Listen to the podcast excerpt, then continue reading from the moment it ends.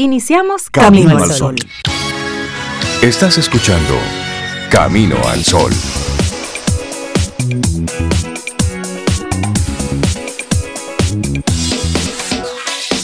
Buenos días, Cintia Ortiz, Sobeida Ramírez, todos nuestros amigos Camino al Sol oyentes. Buenos días, ¿cómo están? Hola Rey, muy buenos días. Buenos días Cintia, Laurilla y nuestros amigos. Yo Mira, de verdad que hoy estoy bien, Rey. Te voy a contar, Cintia. Ayer me fui y vi una graduación espectacular en Intec. Diferente, disruptiva, orgánica, hermosa. Luego fui a visitar a unos amigos. Ah, yo conozco a esos amigos. Y ahí la pasé, señores divino, aprendí mucho, me prestaron dos libros. Y entonces eh, logré como estructurar algo para mejorar aquí en mi casa el sonido de Camino al Sol. Ah, con la asesoría de mis amistades, tú sabes, porque hay que tener amistades que se lo sepan todo. O el teléfono, o el teléfono el que se sabe. Yo por, suerte, yo por suerte tengo las dos cosas. y luego en la noche, ah, volé un almuerzo que me invitaron, espectacular, espectacular. Y en la noche un paseíto por la zona, buena conversación. Mira. Pero fue. Entonces yo estoy hoy, pero súper bien. Y además me desvelé. Y ah, entonces me puse a pensar cosas y ya una de esas cosas la compartí con Laurita. Ah, pero eso está Yo estoy súper bien. Pero eso está bien. Y, apenas son las 7 de la mañana. Para pero que lo que me falta. Y hoy es viernes, además. Qué bueno. Extrayéndole lo bueno al día. Qué bueno, qué bueno. Un lindo recuento. Y eso está totalmente conectado con el tema de hoy. Seguir lo bueno. Es decir, ah. es conectar con esa buena vibra, con esas buenas energías. Y si lo que está ocurriendo pues no te gusta, mire, hágalo a un lado y comienza a conectar con eso de, de seguir lo bueno. Y cuando hablamos de seguir lo bueno, entra ahí todo. Claro. Y Sobe decía, buenas conversaciones, buenas compañías, buenas experiencias. Es decir, buenos aprendizajes. Buenos aprendizajes, eso. Lucecito para proyectos con mis amistades de eso, la cosa. Eso. y es proyectar, proyectar lo bueno.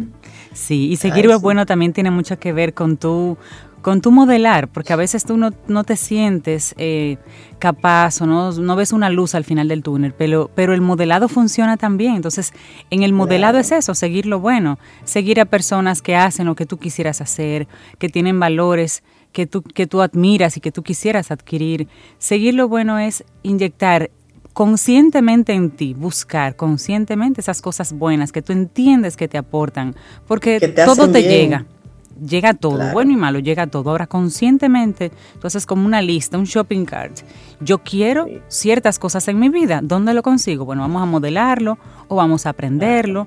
Vamos a, incorporarlo e integrarlo. Tiene que tener un espacio en mi vida para que pueda ser una realidad poco a poco. Así que seguir lo bueno es eso. Y si eso implica seguir en las redes sociales alguna persona en particular, alguna empresa en particular, algún nicho de, o algún gremio en particular que, que, aporta lo que tú quieres, exactamente, pues síguelo. Seguir lo bueno es eso, es ubicar algo que te, que te aporta, que te suma, que tú admires y, e intégralo, porque la verdad es que el día se te llena de cosas que tú no has pedido, así que busca las que si tú quieres para ti. Además, las que llegan que son medio grises, medio oscuras, ya tú las recibes con una actitud diferente cuando tú estás como en bienestar y en esa actitud, como tú dices, Cintia, de apertura, de apertura.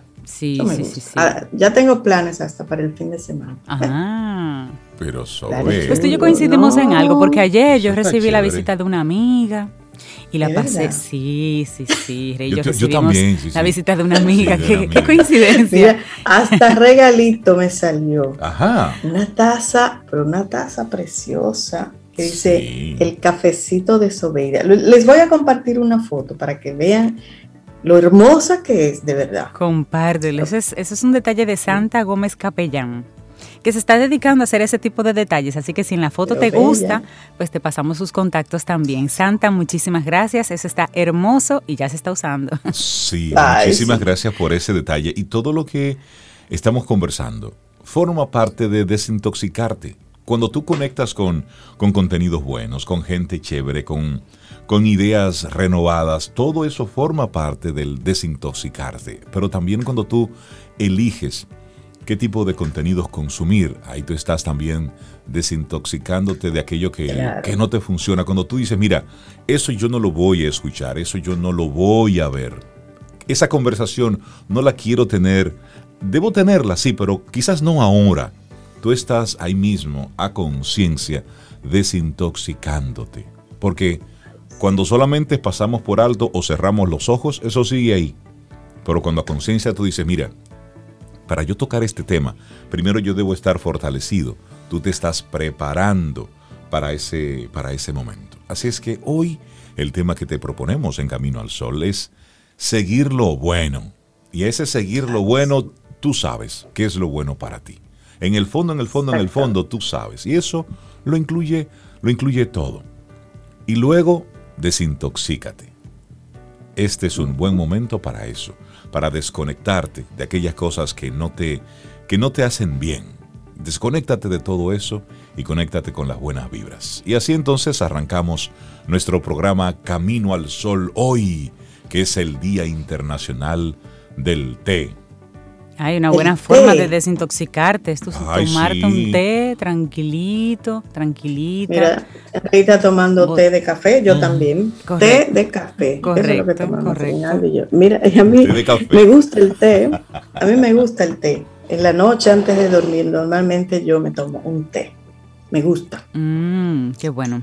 pero aquí ahora como rey brindo con té de café. Bueno, pues un té de café. Salud. Eso, bueno, pues arrancamos así nuestro programa Camino al Sol en este hermosísimo viernes. Es 21 de mayo. Te recuerdo que estamos a través de estación 97.7 FM y conectas también a través de caminoalsol.do, que es nuestra página web.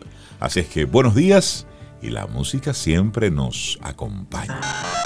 Escríbenos 849-785-1110. Es nuestro número de WhatsApp. Camino al camino al camino al sol. Laboratorio Patria Rivas presenta En Camino al Sol la reflexión del día.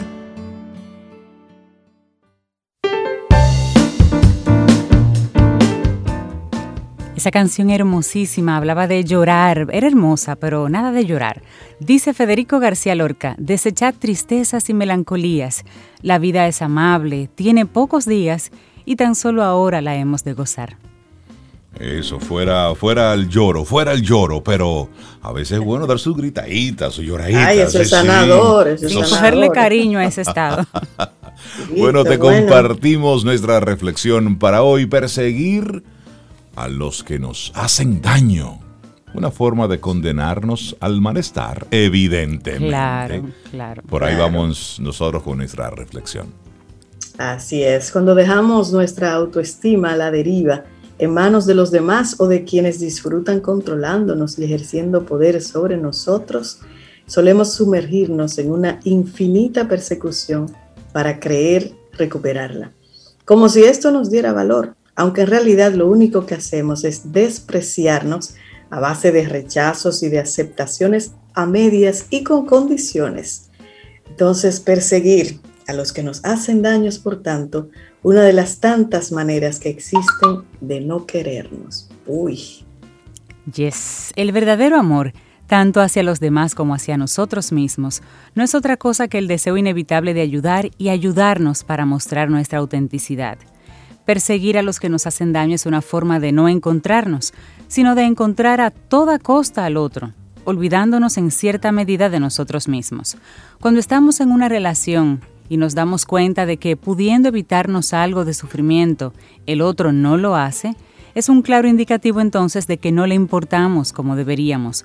Lo que sucede es que a veces nos encontramos tan cegados que no vemos cómo el resto de las personas pueden llegar a manipularnos y aprovecharse de nosotros en sus beneficios. Así es, y bueno, siguiendo esa misma línea, cuando realmente existe amor, cuidar a nuestra pareja es un contrato inherente del corazón. Ahora bien, no por eso hay que dar, eh, debemos estar ciegos sin ver si estamos viendo que la persona esta no nos corresponde. ¿eh? Si notamos que nuestra pareja nos hiere como una forma de mantener la relación, es un buen momento para detenerlo, ya que solo nosotros podemos hacerlo. Cuando la persona con la que compartimos nuestra vida nos hace sentir mal, más a menudo que nos hace sentir bien, entonces tenemos que preguntarnos si esa persona nos aporta o nos quita. De esa respuesta obtendremos si al final queremos compartir el resto de nuestra vida de esa manera. Y aquí yo le invito a que haga una pregunta sencilla y, hágase la pregunta en dominicano. Y yo voy a aguantar cinco años más por este palo. Yo voy a aguantar un año más así. Hazte la pregunta, pero con honestidad, porque miren, nos han querido vender que el amor duele, que el amor es sacrificio, que el amor todo lo puede, todo lo aguanta, todo lo soporta. Pues no, mentira como dirían algunos, algunos hermanos en Cristo. Mentira del demonio. Eso no es así. ¿Tú no has escuchado cuando lo dicen así? Dicen así, con, fuerza lo dicen. Bueno, pues no es cierto. El amor, compartir tu vida en pareja es algo, es algo lindo, bonito, sublime. Eso es algo muy profundo, de mucha intimidad. Por eso, si te estás viendo retratada, retratado en esto que estamos compartiéndote aquí. Es momento de levantar los pies para que no sigas tropezando con la misma piedra. Ay, sí. Y mira, cerrar una etapa de nuestra vida. Decir adiós, como dice Rey. mira, Rey, hay gente que le da temor a hacerse esa pregunta de los cinco años, del año. Pero hay que hacerla. Claro. Y cerrar eso. Decir adiós a quien amamos, aunque nos hiera es una de las experiencias más tormentosas y circulares que pueden ocurrirnos en el mundo de las emociones. Ya se sabe que lo más difícil no es el primer beso, ¿eh? sino el último, si lo hay. Wow. Pero a veces ese último beso nos puede estar salvando de muchos agridulces. Cuando nuestra pareja nos hiere de forma continuada, puede que la falta de autovaloración termine calando tan dentro de nosotros que ya no sepamos discernir lo que somos de lo mal que nos hacen sentir. Ahora bien, solo uno mismo puede parar el dolor emocional porque una vez, una vez que comienzan a herirnos, no hay más camino que el amor propio. Así es, obsesión, miedo a estar solos, esperanza, devoción, porque sucede. Mm. Una relación de pareja puede salir mal, eso es normal, esa es la vida, hay que tenerlo presente. Y para superarlo, la única manera es aceptarlo. A veces se puede trabajar y a veces hay que aceptar que simplemente se acabó. De lo contrario, será muy complicado gestionar la situación y el daño acabará convirtiéndose en obsesión, en miedo, como decía Sobe, esperanza e incluso devoción. Algunos psicólogos han afirmado que el desamor puede llegar a ser más doloroso que la muerte de alguien. Según esta teoría, la muerte tiene un proceso de duelo que acaba finalmente con la aceptación, pero cuando la pareja se rompe y no existe esa aceptación, el sufrimiento puede alargarse durante un largo periodo de tiempo, incluso puede a no llegar a cicatrizar nunca. El amor no lastima, lastima quien no sabe amar. Ouch pero eso tiene, eso tiene una canción, esta reflexión tiene una canción. Es verdad, ¿cuál será? para irla buscando. sí, mira, ve, buscándola para que la pongamos ahora. Dentro de la reflexión, es la que canta eh, José Feliciano con, que dice, para, decir, adiós. vida mía. Para decir adiós, vida mía. Me imagino. Eh, Alejo, ¿no? ¿Qué se llama? Eso, eso. Eh, esa, con esas canciones que vamos a hacer. Para decir adiós. Vamos a ver decir que adiós. Aquí a lo mejor se llama de otra forma, es muy posible. Pero búscate la conocemos así. Vamos a ver. Sí.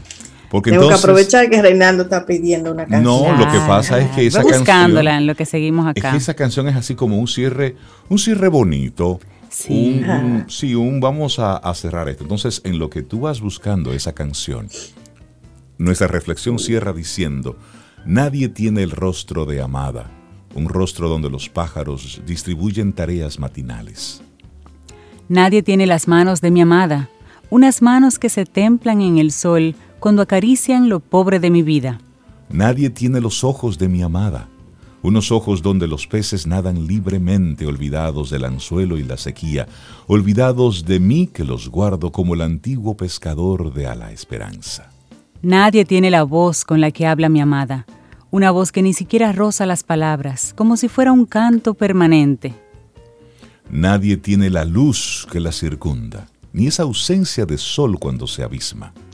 A veces pienso que nadie tiene, nadie, todo eso, ni siquiera ella misma. Oh Dios. Qué hermosísima nuestra reflexión para pensar, para para buscar el bienestar, nuestro bienestar, que debe ser la prioridad en nuestra vida. Tú debes ser la prioridad en tu vida. Perseguir a los que nos hacen daño, una forma de condenarnos al malestar. Un escrito de Fátima Servián Franco.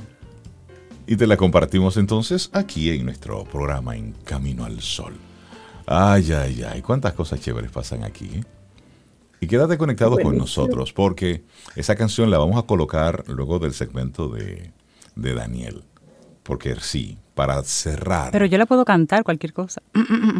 Eh, vamos, a, vamos a comerciales. Sí, vamos a comerciales. Prefiero que vayamos a comerciales. Retornamos en breve. Esto es Camino al Sol. Laboratorio Patria Rivas presentó En Camino al Sol la reflexión del día. Darle los buenos días, la bienvenida. Vamos a cambiar de tema. A Daniel Abreu, que está aquí gozándose el programa desde hace un buen rato. Daniel, buenos días. ¿Cómo Venga a poner orden, Daniel. Excelentemente bien. No, yo no voy a poner orden, yo vengo a enchinchar más. Sí, porque él viene a hablar de reciclar o reusar. Entonces, Exactamente. Entonces, parejas y todo eso. No. Complica las cosas.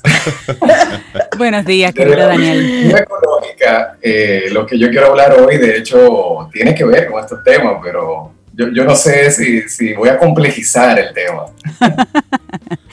Qué bueno, Porque la pregunta ¿qué es mejor? Es la pregunta que yo quisiera que nuestros caminos oyentes, que me imagino que por diferentes fuentes han estado escuchando durante cierto tiempo, de la invitación a reciclar eh, materiales, reusar. Y la pregunta es, ¿qué es mejor? ¿Reciclar o reusar? Y de hecho, ¿qué es eh, reciclar? Que a veces hay diferentes entendimientos, comprensión sobre qué, sobre qué es una cosa o qué es la otra. Es que depende del, del, objeto que se trate. Por ejemplo, yo tengo aquí una taza que la puedo utilizar para beberme el cafecito en la mañana, pero a las 9, cuando termina Camino al Sol, la puedo lavar y la reuso con una batida de mango. Es el mismo envase. Estoy reusando esta taza. Él está hablando desde la experiencia. Estoy hablando desde mi experiencia, desde mi expertise eh, en el mundo del reuso. Eso es totalmente correcto. Y, de hecho, eh, reciclar, y es lo que, mm, digamos, la, definición más concreta de lo que es reciclar, es tu tomar un material un, objeto que ya está dado por perdido, que ya es basura, y someterlo a un proceso en el que se convierte materia prima para fabricar otra cosa. Eh, es decir, por ejemplo, eh, si, y, esto es como normalmente sucede en la vida real, eh, vidrios que se rompen, digamos, botellas de vidrio que se parten, que se rompen, que encontramos mucho lamentablemente en las playas, pero también en cualquier basurero, incluso a cualquiera en su casa se le, se le parte, se rompe un vaso de vidrio. Ese vaso de vidrio tú no lo puedes reusar porque ya se rompió. Pero ¿qué pasa con esos materiales? Bueno, hay procesos industriales que pueden transformar ese vidrio que está roto en, por ejemplo, una plancha de fibra de vidrio mm. que puede luego servir para eh, un vehículo, para fabricar eh, otro producto. Entonces, reciclar implica transformar. Reusar es tomar un objeto y darle un, usarlo de nuevo, pero también darle un uso diferente. Entonces, muchas veces, por ejemplo, yo observo que se hacen concursos de reciclaje y se, se toman eh, tapitas de plástico y se hacen manualidades. Eso realmente, siendo como puristas con la definición, eso es más reusar que reciclar. Ya, ok. Claro. el, reciclado es un proceso más industrial. Eh, eh, entonces, realmente lo que la mayoría de personas piensa cuando habla de reciclaje es de reutilizar. Realmente. Entonces, la práctica que es más factible, más cercana a la mayoría de nosotros, y en República Dominicana sobre todo, es el reuso, es la reutilización. el reciclado en República Dominicana es muy raro, muy inusual, porque tenemos muy pocas plantas que realmente, estrictamente podamos decir que están reciclando. Ahora, un ejemplo en República Dominicana de reciclado de verdad. Eh, hay un proyecto por Moca donde están tomando plástico, ya plástico, botellas de plástico y diferentes tipos de plástico, que eso no sirve para nada, no se puede ni reusar, porque están en mal estado, porque ya se, se rompieron. No, o sea, no es una botella de plástico que tú puedes limpiarle y volver a echarle algo dentro, no, no, no, un plástico que ya está roto, que ya está... Y lo están convirtiendo en blocks, mm. en blocks. Exactamente. Y con eso están construyendo casas eso es reciclado. Eh, eso es reciclar. Entonces, pero hay algo, porque la pregunta que yo hice tiene un gancho de qué es mejor de si reciclar o reusar. Reusar es mejor. Eh, esto voy a decir desde todos los puntos de vista técnicos. El reciclado es la última opción. Porque ahí entra industria como quiera y vuelve y entra industria. Con otro fin, pero hay un proceso industrial. Ya lo dijiste. Sí, porque eh, reciclar implica un proceso que, eh, dependiendo del material, como muy bien Rey comentaba, puede tomar muchísima energía, pero hay algo que todavía es mejor que reusar, todavía que es reducir. Y mucho hemos escuchado hablar de las famosas tres R's, que son reducir, reusar y reciclar. Ojo, la primera R es reducir. ¿Qué quiere decir eso? Que yo tengo que plantearme las cosas que yo compro. Realmente yo necesito todo lo que yo estoy comprando. Es decir, es que lo que yo tengo no tenga ni siquiera necesidad de llegar a un basurero porque nunca lo compré. Entonces, dentro del punto de vista ecológico, eh, el reciclado es lo menos eficiente. O sea, cuando yo tengo que llegar a un reciclado, es que ya yo compré un material que muchas veces yo no necesitaba, que realmente no me hacía falta. Entonces, lo primero que yo tengo que preguntarme, las cosas que yo estoy comprando, yo las necesito. Incluso las cosas que yo tengo las necesito cuando regalamos. Hay una, mira, una de las prácticas eh, más comunes de reutilización que hay en República Dominicana que yo he vivido y que es una práctica que casi todo el mundo hace pero no se da cuenta que le está haciendo, es la ropa de bebé y los materiales de los niños y los bebés. Cierto.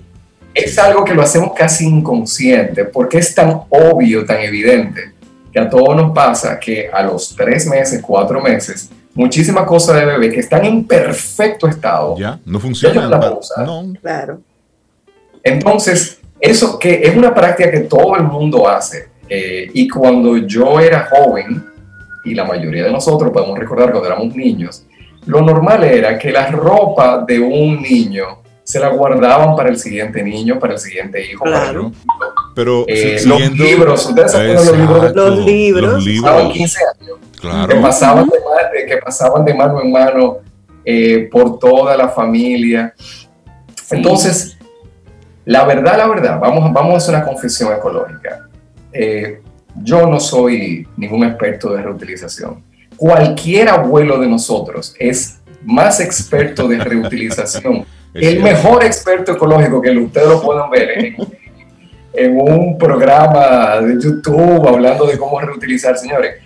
Los maestros de la reutilización son cualquier abuelo, cualquier tía de nosotros de cierta edad que en los tiempos, no, no, hace, no hace tanto, qué sé yo, hace 40 años, todo se, se reusaba, todo, se reparaba. Pero Daniel, incluso la comida, la gente de esa época no botaba comida. Eso es ahora que hay gente ñoñísima y que, no come Yo no como recalentado, ni nada. Mire, eso se reusaba. el pollo se guardaba. el, arroz blanco que quedaba se hacía, se hacía arepita. ¿Tú no te acuerdas? Sí, quedaba arroz blanco, se hacía sí, primero, se, primero se consumía exactamente lo que se necesitaba. Y si quedaba y sí quedaba. Entonces, siempre, no había desperdicios. Es la, es la realidad. Pero mira, Daniel ha puesto dos temas que lo ha pasado así un poquitito rápido. Por un lado, la parte de los libros. Óyeme, tú sabes la cantidad de dinero que se, que se le va a los padres todos los años comprando libros nuevos, enriqueciendo a todas las editoras del mundo. Con contenido viejo. Con, contenido viejo, que perfectamente eso podía reutilizarse. Porque de todo, de todo, el único tema que eh, requiere una actualización quizá constante es lo que tiene que ver con la tecnología.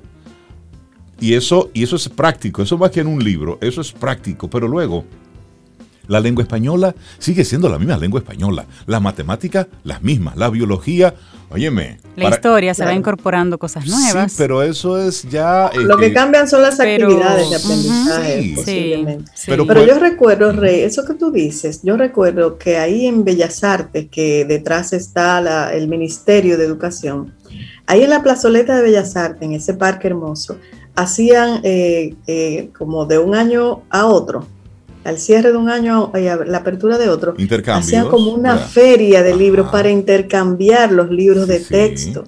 Para el que ya cursó el, año X que pasó, eh, pudiera obtener el del próximo año. Y eso se, se reusaba, porque esa es la palabra, ¿verdad, Daniel? Yo en Ahí reusaban esos libros. Yo en las vacaciones borraba los libros que me conseguían, que eran así, yo borraba todos los libros y los preparaba para el siguiente año utilizarlos yo.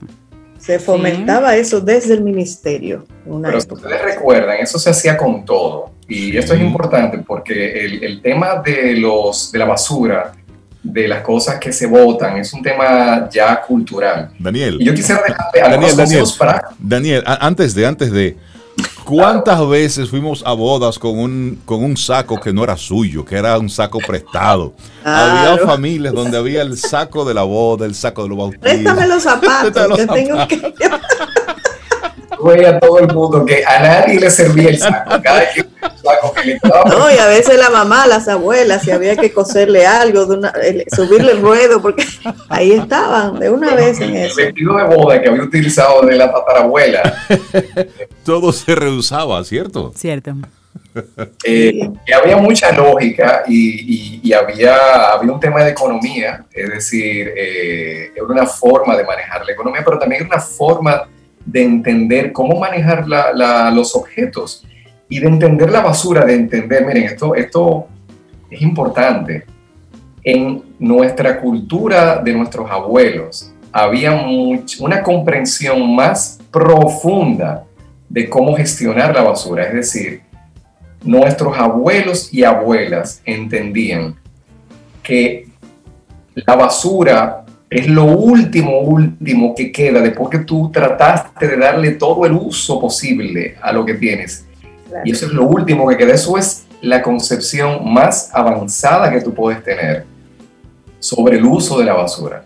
Es decir, que nosotros en ese tema culturalmente hemos retrocedido y eh, hay, por ejemplo, ya en la cultura popular, eh, incluso hasta películas de Pixar y Disney han tratado el tema de, la reutilización. Muchos que le encantan, una película que me encanta, que es Wall-E, de, Pixar Disney, que es maravillosa con ese tema, para que eh, siempre es buenísimo ponérselo a los niños porque le presenta el tema de una manera muy didáctica. Yo quisiera, eh, antes de cerrar el, el, espacio, pues dar unos cuantos tips prácticos de este tema, cómo lo podemos llevar de manera práctica a nuestras casas, eh, en nuestros trabajos. Lo primero, primero, primero que yo tengo que observar es qué estoy comprando. Primero, hacer todo lo posible de no comprar nada que tenga plástico de un solo uso. Plástico de un solo uso, como su nombre lo dice, es un objeto que solamente se usa una vez. Básicamente, en la cultura dominicana son botellitas de plástico de agua o refresco. Exacto. Eso no tiene sentido. Eso ya tiene, en muchísimos países eso se está eliminando porque es una práctica que digamos que es más por vagancia que por necesidad. No hay necesidad. Si en su caso usted tiene un botellón de agua, bueno, cómprese un telmo de agua, llénelo y salga con eso. Exacto. Eh, o, usted vaya a un sitio donde en su oficina que tenga la neverita, el tema de la botellita de plástico se debería eliminar. Eso, eso, eso es lo primero. Si, estamos comprando, a menos que sea extremo, que estamos en un campo y que no aparece, ok, sí, no hay que ser extremistas, pero si lo hacemos por hábito, no, eso hay que eliminarlo. No debemos comprar. Eso es lo que se llama rechazar. Rechazar, esa es la cuarta R. Aquí no quiero meter mucha complicación, pero, pero realmente ya estamos hablando de cuatro R. La primera es rechazar, no, yo no compro eso. No, no comprar cosas que son innecesarias. Objetos innecesarios, no, no los compro. Entonces, tengo que ser consciente, cada vez que yo vaya a hacer una compra, yo necesito esto me ayudo a mi economía, me ayudo a mi economía y, y al ayudarme a mi economía, ayudo a, la ecología de no eh, vivir en un consumismo innecesario. Entonces, bueno, ya eh, puedo decir, bueno, eh, me doy cuenta que compré muchísimas cosas que eran innecesarias. Entonces, vamos a hacer un inventario de mi casa. ¿Qué cosas yo tengo en mi casa que le puedo dar otro uso? Por ejemplo, ya me compré la botellita de plástico, ¿qué puedo hacer con ella? Bueno, puedo limpiarle, puedo volverla a reutilizar, puedo eventualmente eh, regalarla a alguna institución que esté dándole otro uso, que sí estén haciendo, por ejemplo, eh, artesanías con botellitas de plástico, que eso sí se está haciendo en muchas escuelas que están haciendo obras. Eh, el, el, vidrio, yo puedo darle otro uso. Por ejemplo, aquí hay muchísima gente donde yo vivo que los galones de agua los parten y los usan para sembrar maticas. Como maceteros. Como maceteros. Muchas personas también que toman eh, eh, neumáticos, gomas de vehículos, y si tienen un patio también lo toman como eh, un recipiente para sembrar matas, que es muy eficiente, por cierto. Yo he visto incluso, Daniel, gente que con esos neumáticos hace hasta banquitos y mesas. Son como mucha creatividad que le ponen ahí. Claro, esa es una forma muy sofisticada de, reutilizar esos materiales. Eh, mi ropa. ¿Qué ropa yo tengo? Y aquí miren, eh, es una práctica muy caritativa que hemos heredado también de nuestra tradición cristiana, de las cosas que yo no estoy utilizando, regalar. Eso es, eso es reusar algo que muchas veces va, se va a deteriorar al punto que no le sirva a nadie. Entonces, no, no, no.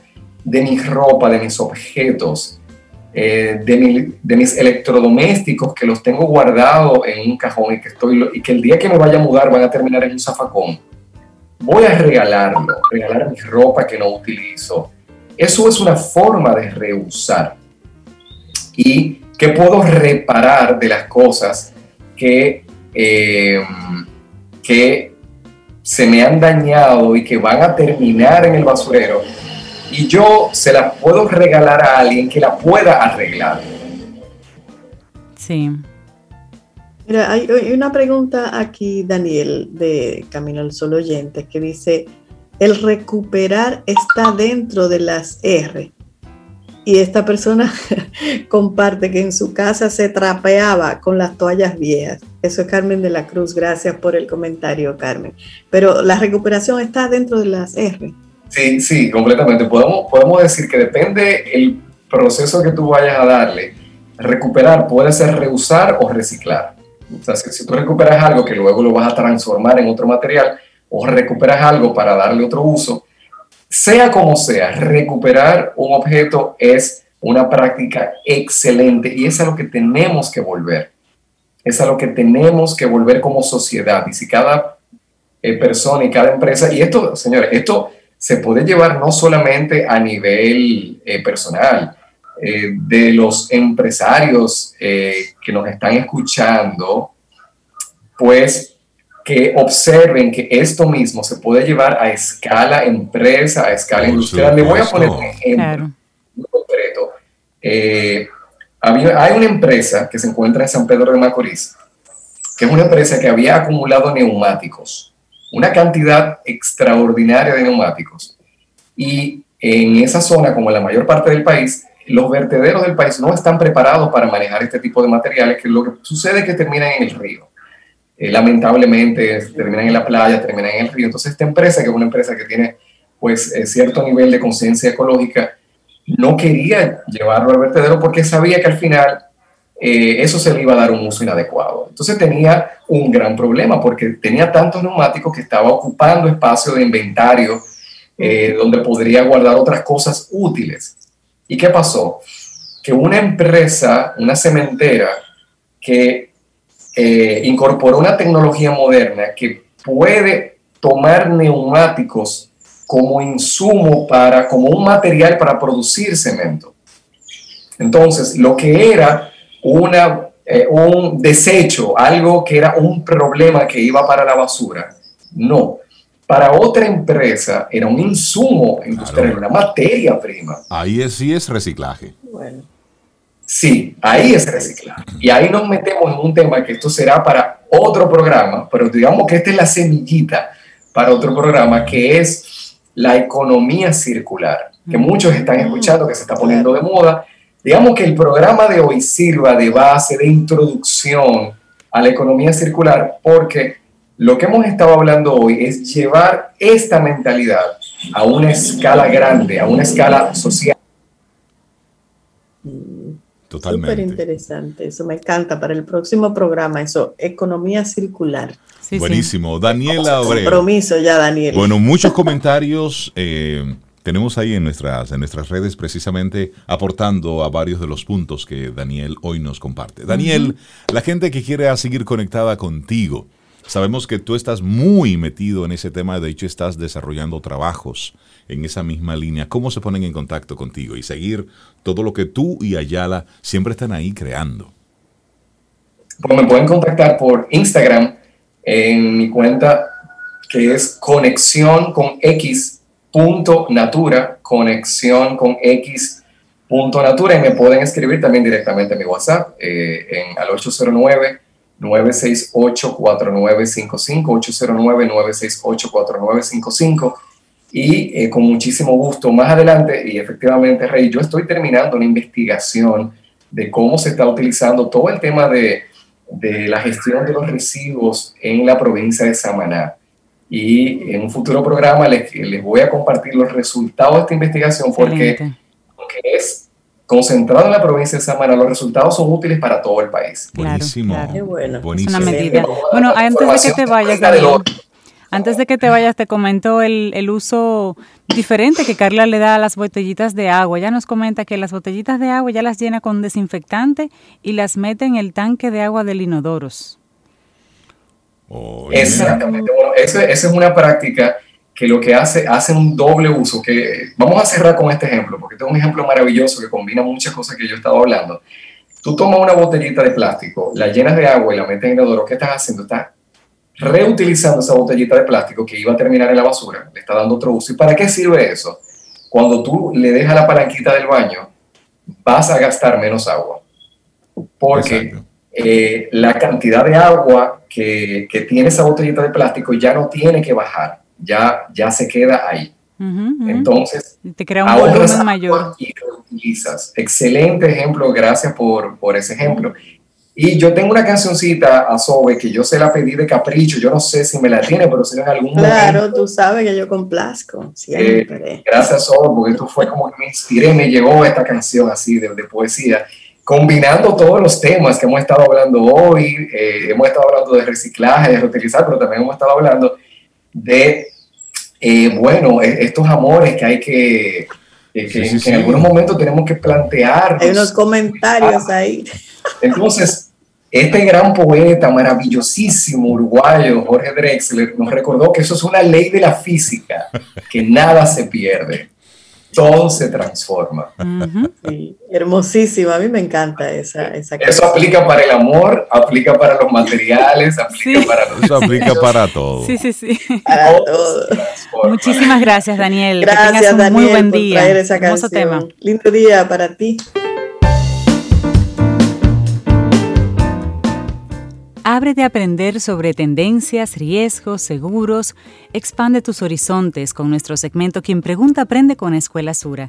Sintoniza el próximo miércoles el nuevo segmento donde te traemos un tema súper interesante de la mano siempre de expertos. Quien Pregunta Aprende con Escuela Sura. Eso. Es viernes, estamos a 21 de mayo y le damos los buenos días, la bienvenida a todos los amigos Camino al Sol oyentes que conectan con nosotros. A todos. Al único Camino al Sol oyente que no le damos los buenos días es al presidente de El Salvador, al señor Bukele. ¿Y por qué? todavía, todavía mi corazoncito aguilucho está sentido por sus palabras de, principios de semana. Así que buenos días para todos. Ya ustedes les sentaron para, para, decir adiós, vida mía, ¿no? Y también, no, no, no, no. Y, también buenos días a todos esos Camino al Sol oyentes que han, que se han, han desnudado el alma a través de nuestro WhatsApp diciendo ¿Oh, si ellos han terminado de forma así como, como Sobeida o, o de otra forma. Es decir, Algunos con la canción así, muy tranquilos, otro con el portazo. Una, una camino al solo oyente. Nosotros solo decimos pecados, ¿eh? nunca pecador. Exactamente. Pero decía, terminamos también que yo hasta lo ayudé a mudarse. Ay, oh, tú ves, Mira, yo, conozco una pareja. Yo conozco una pareja que después de ah. separarse, no es todos los casos, pero después de separarse son muy buenos amigos y, rehicieron ambos sus vidas con excelentes personas y hasta se reúnen los cuatro. Y son felices los Es decir, encontraron personas que les les, les ayudaron a, ser mejores. Y, porque a veces son dos personas que no combinan, pero A con otra persona y B con otra persona pueden combinar muy bien y ser felices. Sí, sí. Bueno, yo conozco un caso así maravilloso. Pero en el mundo del, del, así del entretenimiento, yo vi ahí que Mijares y, Lucerito, ay, Lucerito tan linda que era. Yo, yo, yo estaba enamorado de ella cuando ella estaba en chiquilladas. Ah, ella, era, mi amor platónico. Y él tan rarito, ¿verdad? ¿Eh? Ah, no, no sé. No, no, no, yo estoy hablando de ella, de que esa Mijares, época cuando ella voz. yo, yo te digo que él es raro. Bueno, el asunto es que ellos, fueron esposos, ¿verdad? Que sí, durante mucho tiempo. Sí, y ahora tienen ahora, por lo que vi hace unos días, como un concierto. Y dicen amigos por siempre, algo así. Entonces, chévere. Porque si no nos entendemos de una forma, de repente si podemos seguirnos entendiendo de otra forma. Esas son relaciones maduras. Ahora, yo voy a decir, este, este pecador, porque eso no se hace, eso no se hace. ¿Qué pasó? Carlos Rodán, él dice, excelente y sincera reflexión sobre ella. Sí, pero antes pone unos pastelitos ahí, que para el desayuno. Eso no se hace, Carlos. Eso, no es de Dios. Te, voy a llamar para ordenar unos pastelitos. Miren, los mejores pastelitos de la bolita del mundo la hace Carlos.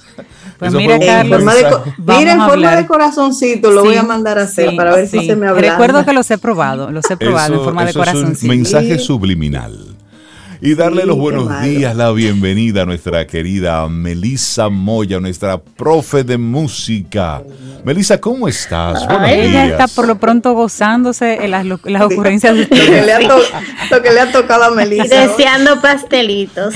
a mí me encantan los pastelitos. Ay, no, y eso de Carlos, mira, de muerte. De verdad que sí. Se diferente después de unos pastelitos, eh, Melisa, ¿verdad que sí? Sí, tan diferente que a mí me tienen prohibido eh, mi profesor comer pastelito. Se entiende mejor algunos compases.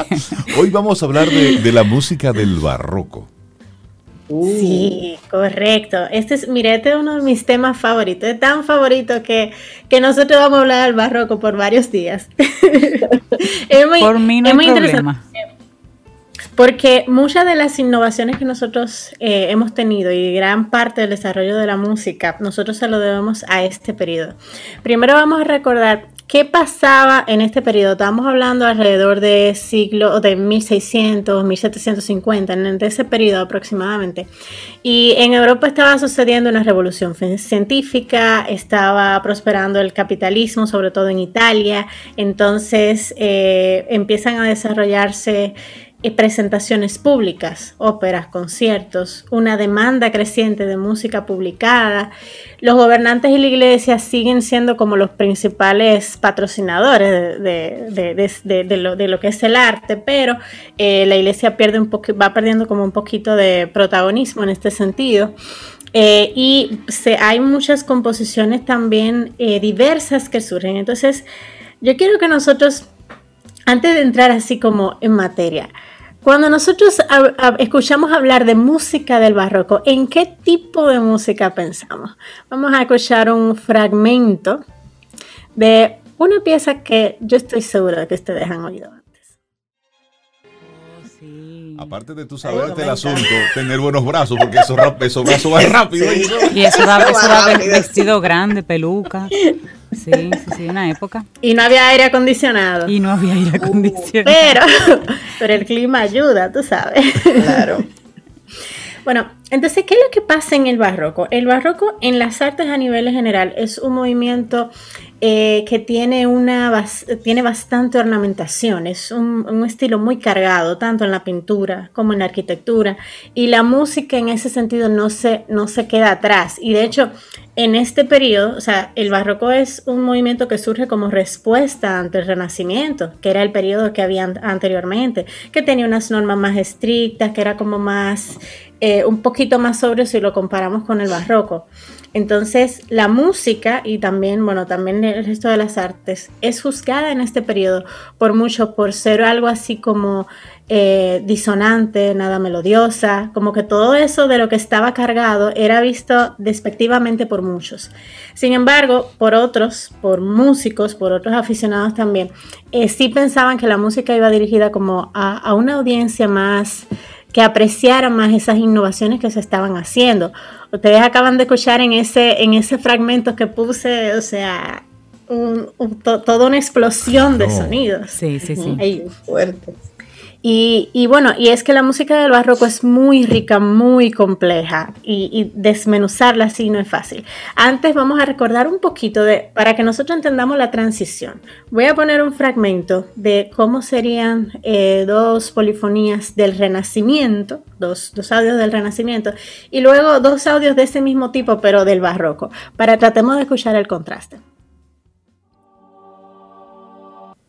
Eso que escuchamos es renacimiento. Fíjense que, las voces suenan como en un coro, suenan como un poco... Muy ordenado todo. Pero a mí me gusta sí, muy ordenado. Sí. Y, suena genial, pero escuchen esto.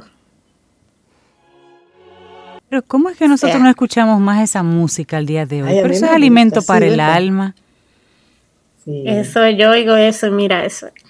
Eso es, tú te conectas como con otra cosa. Bueno, los invito a que escuchen a Raíces. La emisora hermana eh, tiene en las noches un programa espectacular con Margarita Miranda Mitrov. Espectacular con música.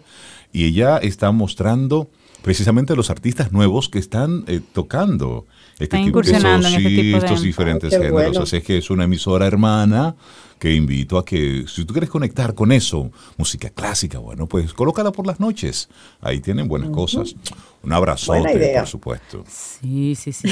sí, sí, sí, claro que sí. Y, y, es que esta música, o sea, nos tiene, tiene tantos elementos que nos ayuda a desarrollar más incluso el oído, nos ayuda a apreciar otras cosas. Nosotros vemos en el barroco, hay muchas cosas pasando en una sola pieza. Y eso es algo que eh, eh, el barroco es un periodo muy contrastante en cuanto a la música música. La música tiene muchos elementos que, se contraponen entre sí. Eh, estas audiciones que acabamos de escuchar, de hecho, son dos fragmentos de dos piezas de Gloria de Vivaldi. Em, y, y, de las renacentistas escuchamos un fragmento de William Byrd, del Ave Verum Corpus, y uno de Nuper Rosarum Flores, de Guillaume Dufay. Nosotros podemos escuchar en las voces, como por ejemplo en el caso del barroco, como ya la técnica vocal incluso es más retadora. Vemos como las, eh, las que estaban cantando la soprano tenían que hacer unos, unos saltos bien grandes, muchos adornos en las voces. Eso es, eso es algo que en el Renacimiento no, no pasaba tanto. Es como si en el, en el barroco algo de lo que sucede es que comienza a la polifonía donde todas, la polifonía recordemos que es cuando tenemos dos o más voces independientes eh, sonando a la vez. Luego vamos a escuchar un ejemplo de esto. Pero eh, sucedía en el barroco que deja de sentirse todo como que todas las voces tienen el mismo protagonismo y comienza a pasar que hay una voz principal, hay un solista y luego hay un acompañamiento. Esta es una de, de las eh, características del barroco.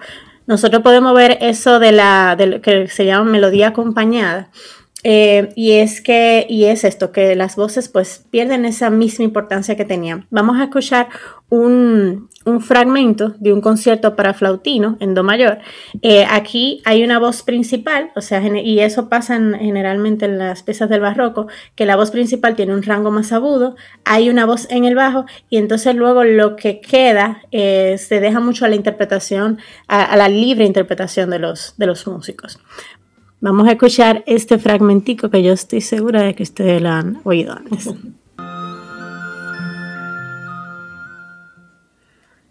¿Usted alguno lo ha oído? Claro, claro, sí, sí. sí, por supuesto.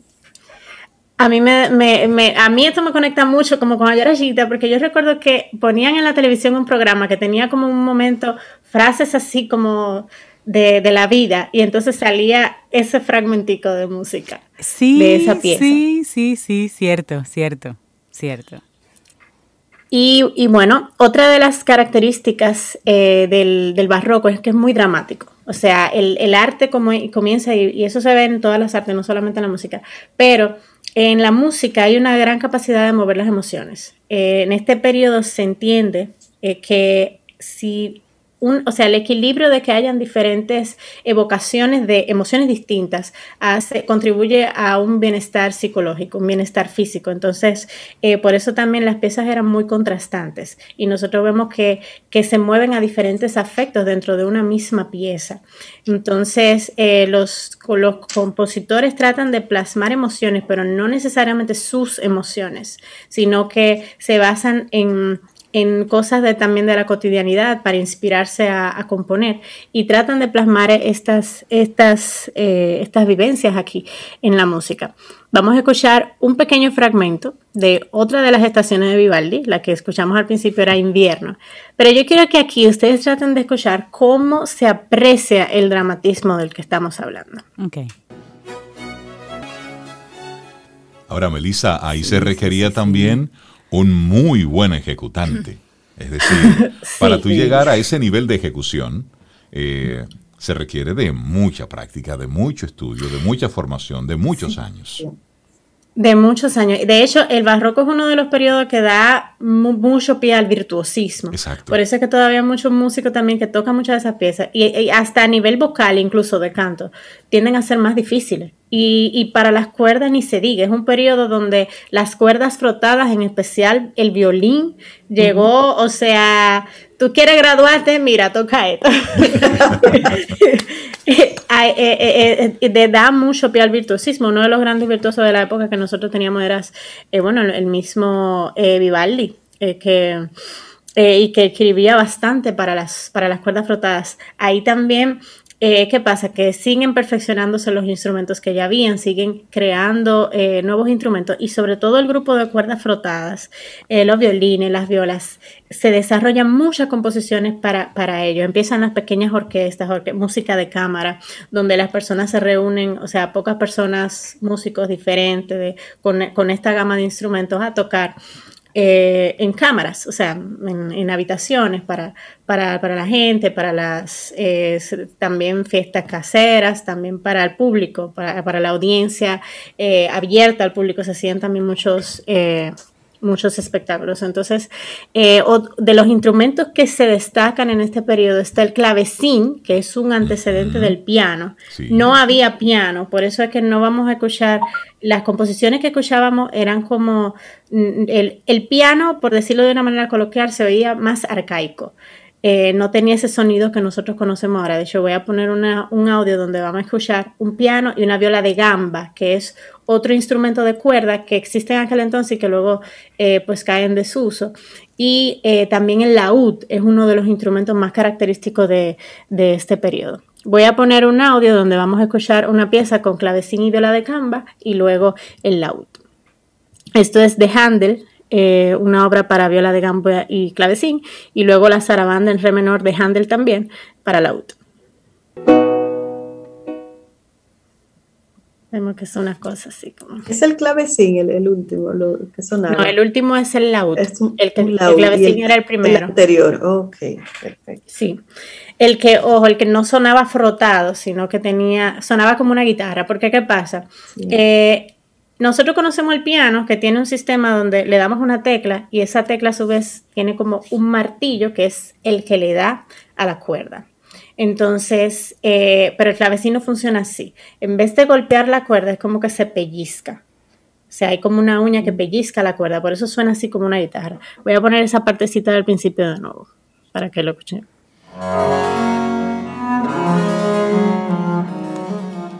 ¿Ves ese arpegio de...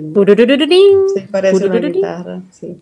Y ese es el clavecino. Por eso, ajá, eso es un instrumento de teclado. Y era el que en ese entonces se utilizaba mucho el clavecín para darlos con la mano izquierda a los bajos, la derecha a la melodía. Se hacía mucho, la, se seguía desarrollando bastante la polifonía. Em, había mencionado ahorita que esa polifonía es cuando nosotros tenemos dos o más voces independientes que es como si tuviéramos dos canciones diferentes y entonces la pusiéramos juntas y suenan bien. Un ejemplo de esto así moderno es algo que hicieron hace mucho en la película de Camp Rock. Voy a poner un audio de esta partecita. Ellos hicieron dos canciones diferentes y al final las juntaron. Oye, dice, Laura, nuestra productora, eso es viejísimo. Para mí eso fue antes de ayer. Eso es reciente. Canciones muy, muy chéveres de, los, de, las juventudes. Eso, eso en nuestra clasificación de música sobre eso sería algo así como pasado reciente. Sí, pasado, reciente. No, eso tiene tiempo. Yo recuerdo que yo veía a Disney en aquel entonces. pasado reciente. Y bueno, fíjense que eso que pasó, oh, lo puse así jocosamente, pero realmente sí, o sea, hay dos melodías distintas y la unifican. Entonces en el barroco pasa mucho eso. En el renacimiento estaba la polifonía, ya llega a su gran esplendor, pero en el barroco se sigue trabajando sobre ella y nosotros vemos muchas cosas juntas pasando, muchas voces juntas, mucho contrapunto, ritmos que se contrastan entre sí. Vemos también mucho técnicas eh, de cánones, por ejemplo, que una voz comienza y, luego de cierto tiempo la, otra voz empieza donde empezó la primera. Entonces, e, esa, es, eso que acabamos de ver, si lo pasamos al barroco, sonaría algo como así. Voy a poner como lo siguiente. Ah, perdón, eh, la canción que puse anteriormente, este Camp Rock, eh, de Demi Lovato y Joe Jonas, This Is Me y la de Gotta Find You. Esa fue la que hicieron así como un cruce. Sí, yo la conocí con Elizabeth, viendo Disney Channel. Sí, sí, con mi hija, claro, hay que ubicarse también y ver lo que ellos ven. Claro, claro. Lía estaba muy chiquita para enseñarme a oír eso. y bueno, vamos a escuchar ahora eh, una, una invención de Bach en Fa mayor. Vamos a escuchar primero una voz, luego la otra voz y luego las dos voces juntas. Obviamente, fragmentico nada más. Oye, la, verdad es que me salió bien el pianito ese día. estaba bien afiladita, me salió bien. Y mira que tenía la mano derecha entumecida un poco, pero me salió bien. Ay, si yo tocara así, Dios mío. La música siempre ha sido un amor que he tenido, pero es un amor de lejos.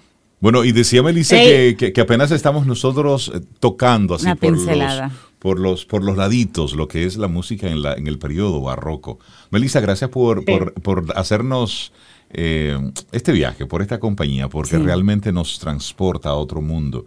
Y lo bueno de esta época es que tenemos acceso a todos esos, a todas esas piezas, a todas esas músicas. Busquemos, entremos en, YouTube, hay muchísimas, pero hay cosas muy buenas que tú puedes conectar con todo eso.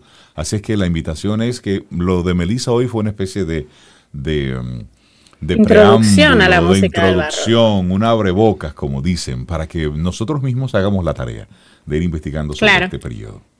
Y hemos hablado, de, los, de los, de los cantos gregorianos. Hemos hablado de eso, ¿no? Recuerdo. Sí, sí, sí. Sí, ah. en, la era medieval, en la era medieval. Ah, todo lo que pusimos ahí fue ah, ¿Y con qué nos dejas, Melissa? Le voy a dejar con un saborcito de lo que sería la música del barroco con todos sus instrumentos de, de cámara. Eh, o bueno, una buena parte de esplendor. Exacto. Este es el concierto en do mayor, RB 443 de para flautino de Vivaldi. un fragmentito. un fragmentito, una probadita. Melissa Moya, la gente que quiera conectar contigo, que quiera recibir clases de música, bueno, pues, ¿cómo, cómo hacerlo? Bueno, a través de Melissa Moya A en Instagram y me pueden escribir a melisamoya.gmail.com. Melissa, que tengas un excelente día. Muchísimas gracias por compartirnos esta, esta probadita sobre la música en el periodo barroco. Un abrazote, cuídate mucho. Un ¿eh? abrazo. Gracias, Melissa. Cintia, ¿qué nos tienes para hoy? Camino al sol. Una pregunta antes que nada. No me digan que no bailaron aunque sea en la silla con esa canción. Maravillosa, maravillosa. Bueno, y Richard Bach tiene una frase para ti. Dice, cada problema tiene en sus manos un regalo para ti. Búscalo.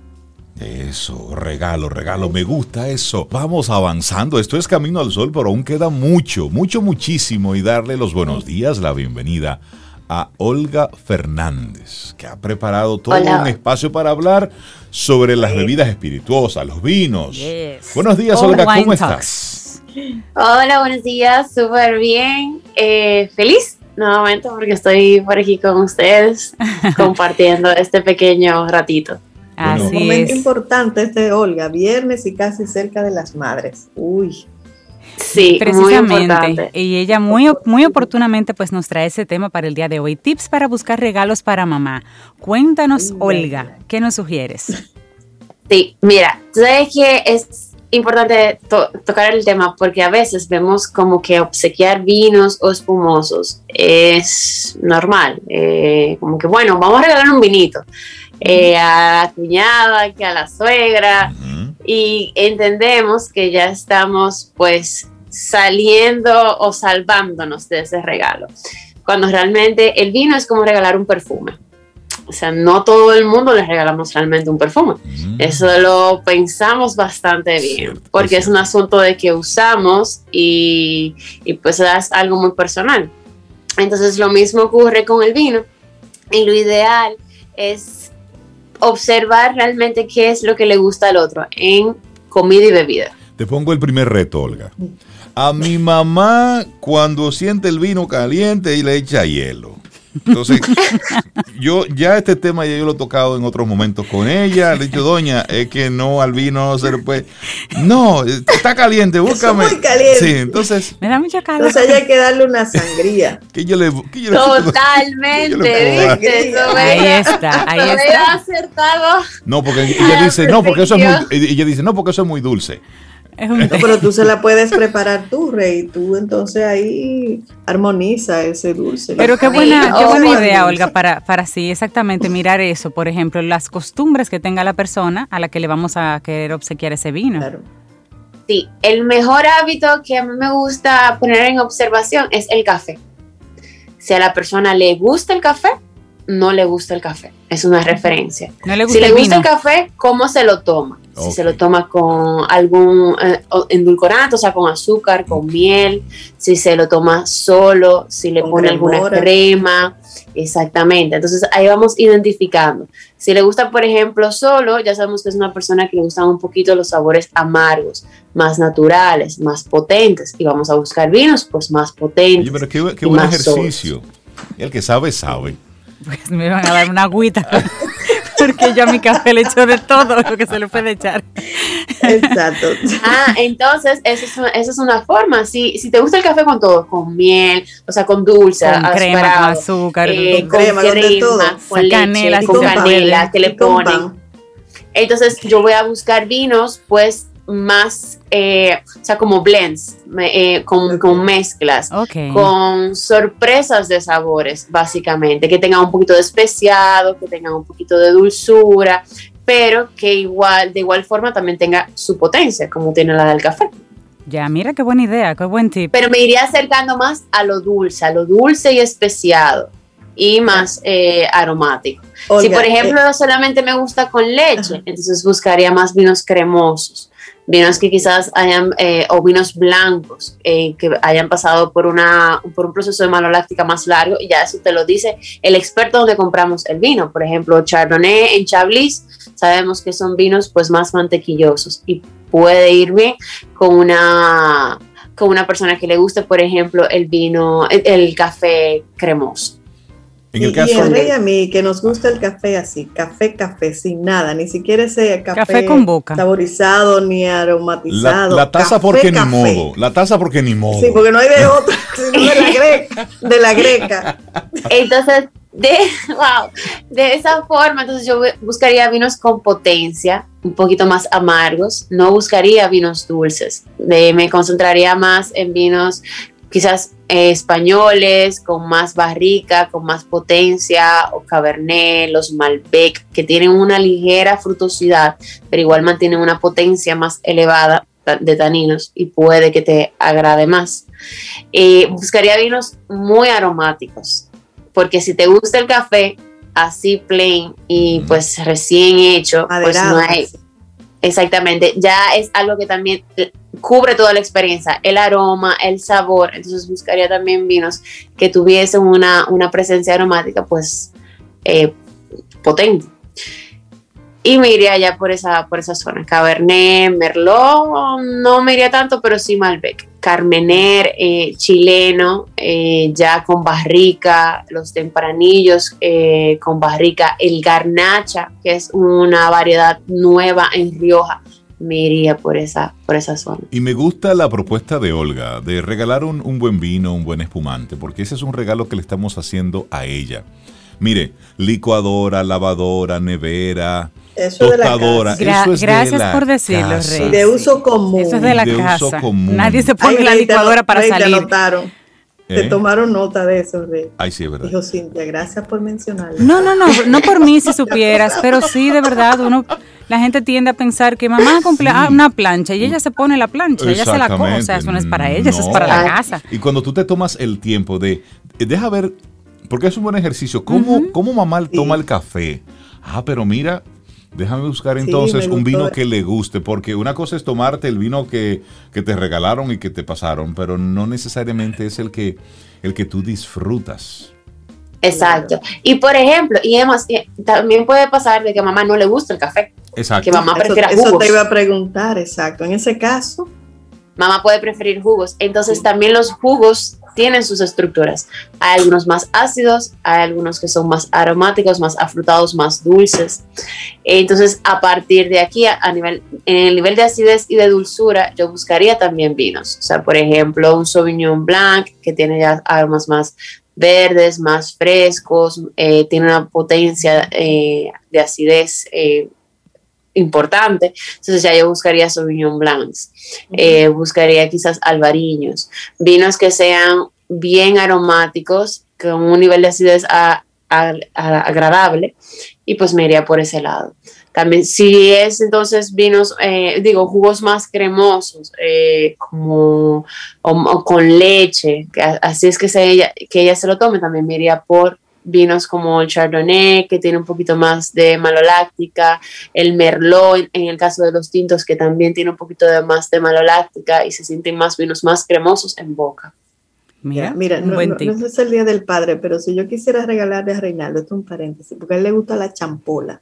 ¿Qué pudiera yo regalarle a él? La champola. Estoy velando una mata de ¿Qué vino pega con eso? Mira, yo nunca he probado la champola.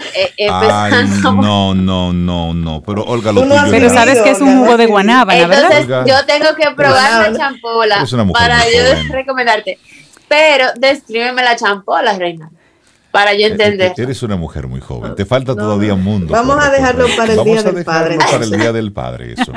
Olga Fernández, la gente que quiera conectar contigo y seguirte con esas recomendaciones y todos los contenidos de mucho valor que tú aportas a través de tus plataformas, ¿cómo se ponen en contacto contigo? Sí, me pueden encontrar en Instagram y en Facebook como Olga Fernández o, o Wine Talks, es el usuario eh, y bueno, pues el proyecto así es como se llama, o de Olga, Wine de vinos en inglés y Talks de conversaciones. Buenísimo. Olga Fernández. Olga Fernández, empezar a hacer excelente día. Muchísimas gracias. Ay, sí, que me va a regalar una greca. y llego, no, no era para la, mira tu botella de vino. Con esta recomendación de Olga y nosotros llegamos al final de nuestro programa ah, Camino al Sol por este viernes, por esta semana, el próximo lunes. Si el universo sigue conspirando, si usted quiere, si nosotros estamos aquí, tendremos un nuevo Camino al Sol. Y esperamos que hayas disfrutado del contenido del día de hoy. Recuerda nuestras vías para mantenernos en contacto. Hola arroba caminoalsol.do. Visita nuestra web y amplía más de nuestro contenido. Caminoalsol.do. Hasta, una, próxima, edición. Y pásala bien.